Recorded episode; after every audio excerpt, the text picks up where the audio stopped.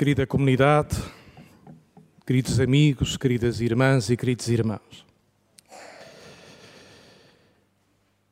A palavra de Deus hoje é mesmo para nos apertar e para nos fraturar.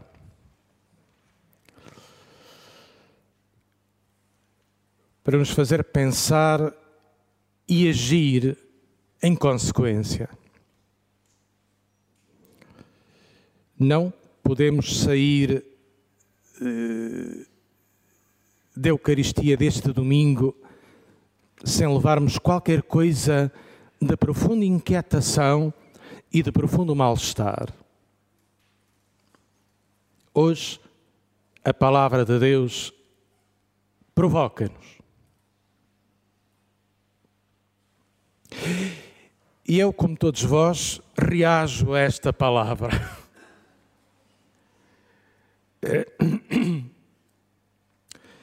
Apetece-me dizer que o profeta Jeremias, quando escreveu este texto, o de hoje, não estava lá nos seus dias de coração muito pacificado.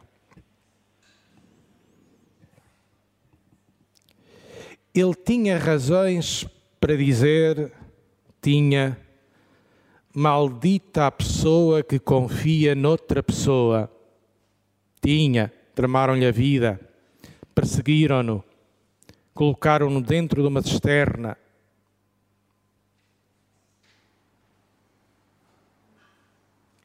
Ele tinha razões para dizer: não acreditemos nos líderes políticos, porque os líderes políticos da altura defendiam os seus interesses e não os interesses do povo.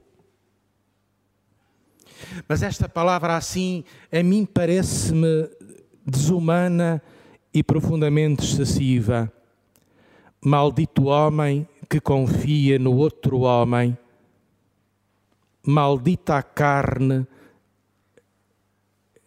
a condição humana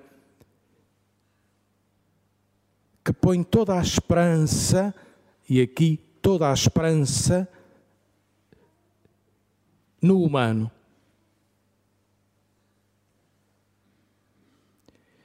Nós não podemos confiar em Deus sem confiarmos uns nos outros.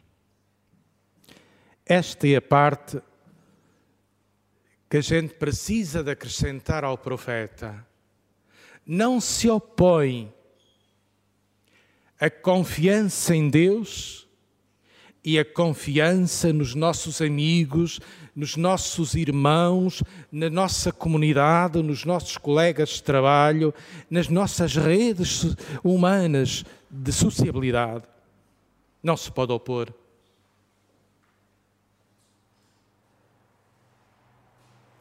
Mas ele quer dizer qualquer coisa mais funda. Maldita a pessoa, nesta linguagem profundamente de oposição, de contraste, da retórica profética hebraica de dois caminhos, da luz ou da sombra, da vida ou da morte, da bênção ou da maldição. Isto é tipicamente a retórica da profecia hebraica, para provocar, para chocar e para suscitar no auditório decisão, adesão, apelo, ação mas também sabemos pela própria vida quantas pessoas nos desiludiram. Quantas organizações em que nós estivemos comprometidos nos desiludiram. Quantos compromissos políticos e organizações políticas acabaram também por nos trair excluir. Há uma verdade na palavra do profeta que nos alerta para, para, esta, para esta dimensão da vida que é o egoísmo e a prepotência e a força sobre os outros da nossa condição humana.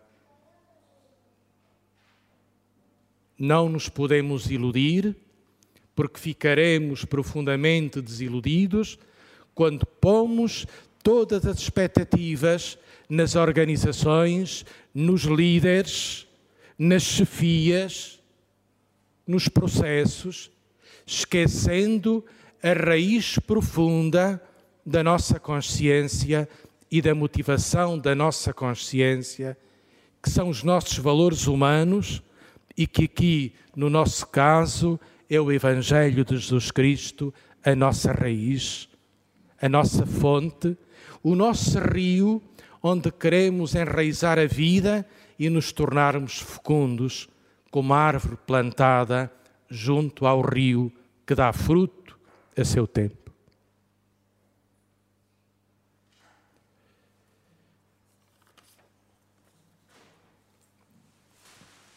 O Evangelho de Lucas. Jesus, e começo por aqui, é simultaneamente um contemplativo, vamos dizer assim, e alguém que gosta de estar no meio da confusão humana. Passou a noite inteira em oração ao Pai, diz-nos o texto anterior de Lucas. Passou a noite inteira em oração ao Pai. Ao amanhecer, escolheu dois apóstolos que os envia. E nós continuamos a ser os apóstolos desta comunidade, desta igreja e deste tempo, enviados por Jesus, evangelizadores. O apostolado uma palavra que se está a perder, é a nossa responsabilidade cristã por sermos fermento de Cristo no meio do mundo em que vivemos, trazendo ao mundo, à cultura, à economia, à política, ao desporto, não os nossos interesses, não os nossos, as nossas estratégias de liderança, mas o valor do Evangelho ou de Cristo Boa Nova, que proclama: Bem-aventurados os pobres, e bem-aventurados os que têm fome, e bem-aventurados os perseguidos. Falaremos com a nossa própria vida e é a nossa palavra credível da autoridade se a nossa vida for expressão do Evangelho. Seremos apóstolos assim e não de outro modo. Eu e qualquer um de vós, ou uma de vós. Depois, Jesus desce à planície e aquela planície da Galileia é, é uma confusão de gente que Lucas apanha na diversidade, crentes, não crentes, romanos, judeus, gente do comércio, puros e impuros, doentes e paralíticos, à procura de Jesus, à procura junto de Jesus, uma palavra de esperança e uma palavra de cura. E o Evangelho de Lucas é tão intenso. Jesus no meio da confusão, desta confusão santa, que é a pluralidade e a diversidade da condição humana, de culturas, de raças, de religiões, de atividades. E é aí que nós havemos e queremos estar, à maneira de Jesus. Neste território da Galileia, em fronteira com a Fenícia, estrangeiro, em fronteira com as cidades romanas, e tudo isto muito misturado, tudo isto muito impuro. E Jesus, apetece-me dizer, ama as impurezas da condição humana, transgridas fronteiras, mas transgridas fronteiras com uma palavra fortíssima. A de hoje